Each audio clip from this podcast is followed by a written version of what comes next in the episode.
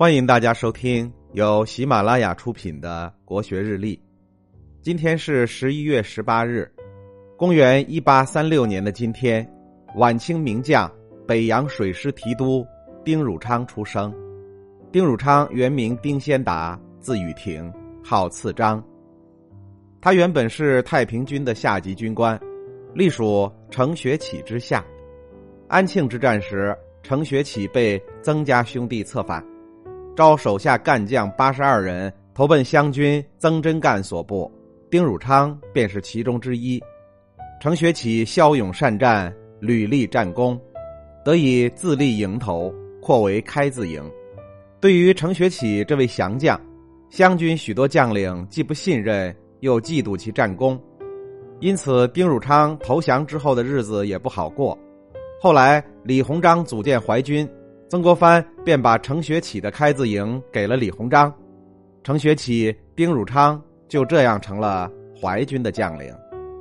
太平天国被镇压以后，大清一度采取以淮治湘的政策，湘军将领此后得到的机会远远少于淮军将领。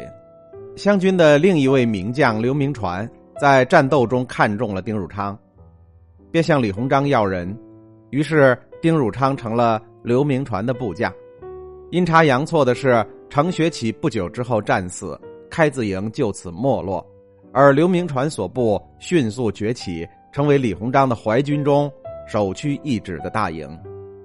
刘铭传后来更是一路扶摇，成为淮军的千总，而丁汝昌也一路快跑，成为副将。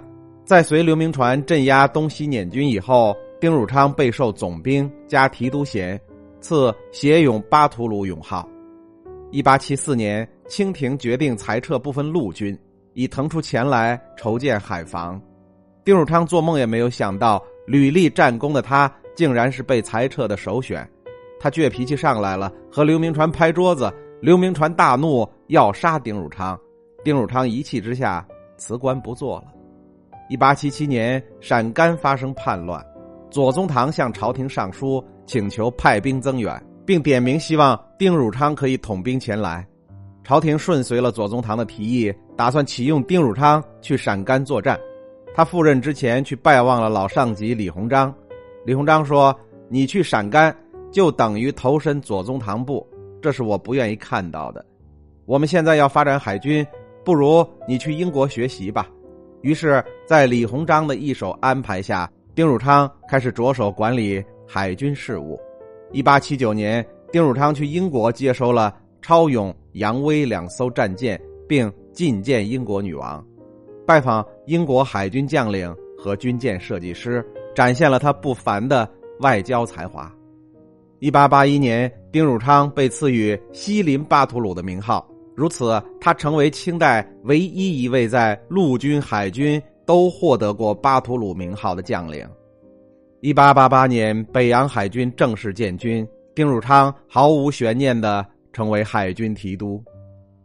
丁汝昌的一生和近代三大统帅曾国藩、左宗棠、李鸿章都有交集，命运的安排让他一直走在快速通道上，使他一步步由一位受人猜忌的降将，变成了中国近代史上举足轻重的人物。由于种种原因，甲午海战最终以失败告终。丁汝昌英勇殉国，但他的事迹标榜千古，永存史册。今天的国学日历就分享到这里，最后和大家推荐我的新专辑《心态王者苏东坡》，让我们透过东坡先生起伏的人生，走进无比风雅的世界。